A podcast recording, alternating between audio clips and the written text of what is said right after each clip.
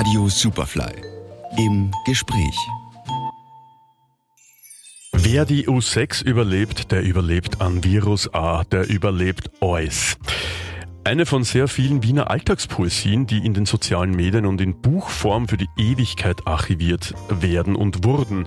Wiener Alltagspoeten haben mittlerweile ihre Fans. Auf Instagram aktuell rund 173.000 Follower und bei mir ist der Mann, der diese Poesien festhält. Andreas Reiner. Hallo Andreas. Hallo, Servus und Grüß Gott.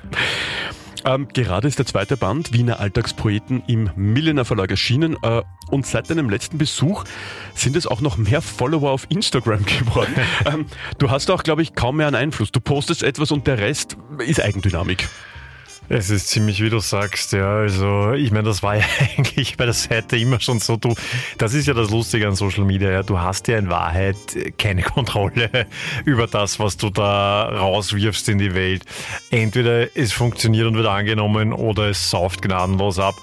Und die Alltagspoeten haben immer funktioniert und sie funktionieren immer noch. Es, es trifft irgendwo einen Nerv. Ja.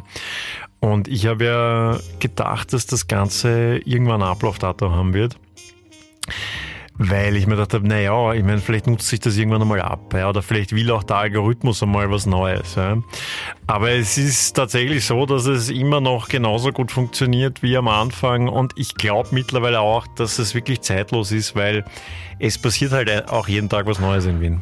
Für alle, die den Wiener Alltagspoeten noch nicht kennen, beziehungsweise wie die Sprüche zusammenkommen, wie geschieht das? Bist du ständig unterwegs oder hast du deine Lieblingsplätze? Ja, also ich äh, sammle Zitate und Situationen aus dem Wiener Alltag und bringe die in ganz, ganz kurze Form äh, auf Instagram.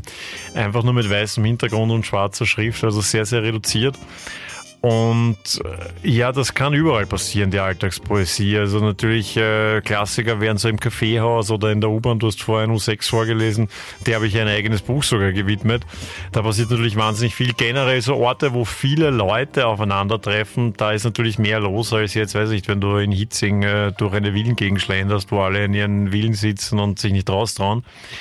Ähm, mein Alltag schaut so aus. Äh, früher war es ja so, dass alles, was veröffentlicht worden ist, habe ich ja selber erlebt und gehört. Mittlerweile ist eigentlich das Gegenteil. Es passiert eigentlich sehr selten, dass ich was veröffentliche, was, was, was ich selber gehört habe, sondern die Leute schicken das ein und äh, ohne dem könnte die Seite auch nicht funktionieren.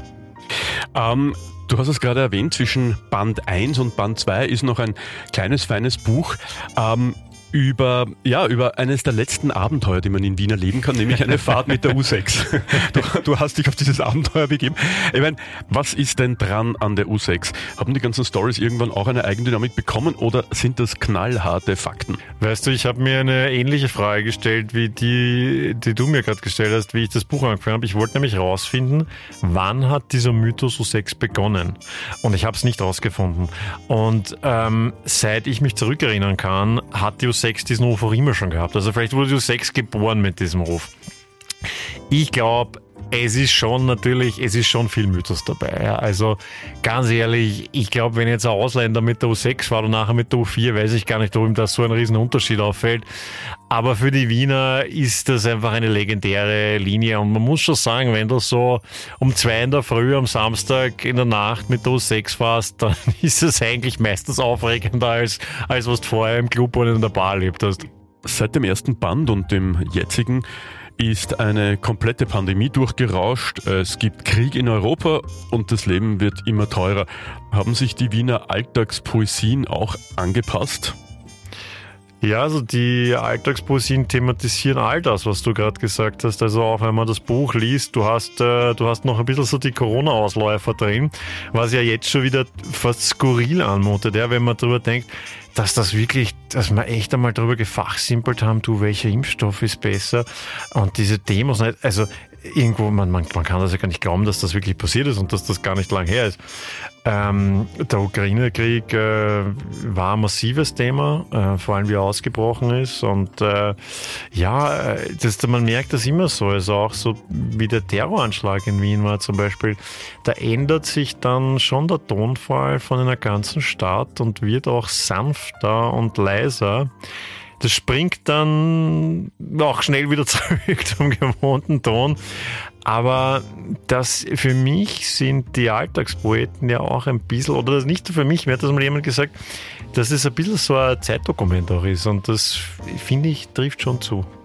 Ähm, weil du auch Dinge eben wie Krieg, aber auch äh, den Terroranschlag angesprochen hast, ähm, sind das Themen, die man ähm, in irgendeiner Form mit Humor begegnen kann? Ist das, ist das vielleicht auch wichtig? Ich, ich gehe natürlich jetzt auch in Richtung Satire. Also beim Krieg gab es äh, sowohl humoristische als auch extrem traurige äh, Zitate, die ich gebracht habe. Äh, ich kann mich an eins erinnern, ich bringe ich, ich, ich bring ein lustiges jetzt. Zwei Bauarbeiter, der eine will ein Feuer haben von irgendwem und schüttelt das Feuerzeug und das ist irgendwie leer und der andere sagt, na, hat der Putins Gas schon abdreht. Ähm, also das, das ist, wäre so ein lustiges und sonst habe ich aber auch ein paar Zitate gebracht von, von, von Flüchtlingskindern, die hier in Wien gelandet sind, die unglaublich natürlich total berührend sind und schrecklich und und ich meine, es ist eh, es ist, das, Schlimme ist ja eigentlich, dass wir uns jetzt schon wieder dran gewöhnt haben. Ja? Also es ist ja jetzt schon wieder völlig normal, dass da, ich weiß nicht, 600, 700 Kilometer von Wien entfernt, dass da ein, ein, ein Krieg herrscht. Ja? Wir haben sie ja eigentlich schon wieder alle verdrängt.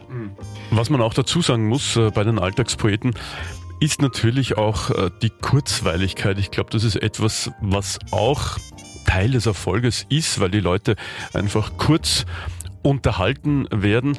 Ähm, und du hast es auch vorher angesprochen, schwarze Schrift auf weißem Hintergrund. Das ist etwas, was auf Instagram üblicherweise keinen Erfolg hat.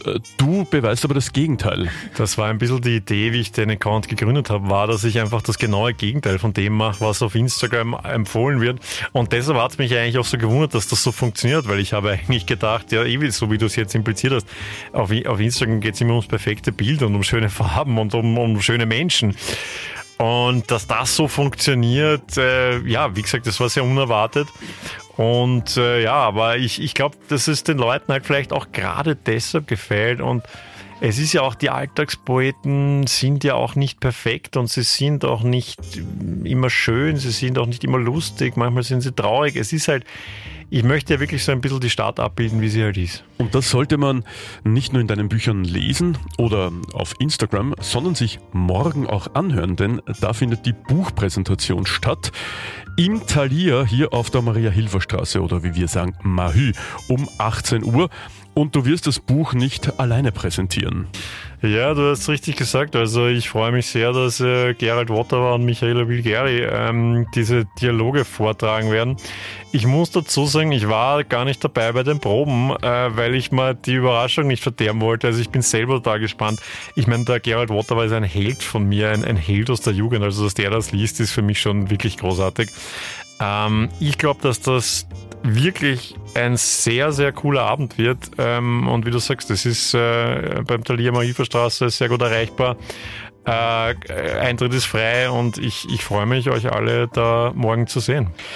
Ganz genau. Äh, wir freuen uns aber jetzt schon auf Band 3, 4, 5 und so weiter und vielleicht dazwischen noch was anderes. Es kommt eine neue U-Bahn irgendwann einmal. das heißt, es gibt genug für dich zu tun, oder?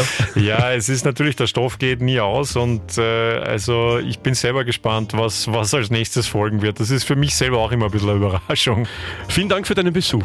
Sehr gerne. Radio Superfly im Gespräch.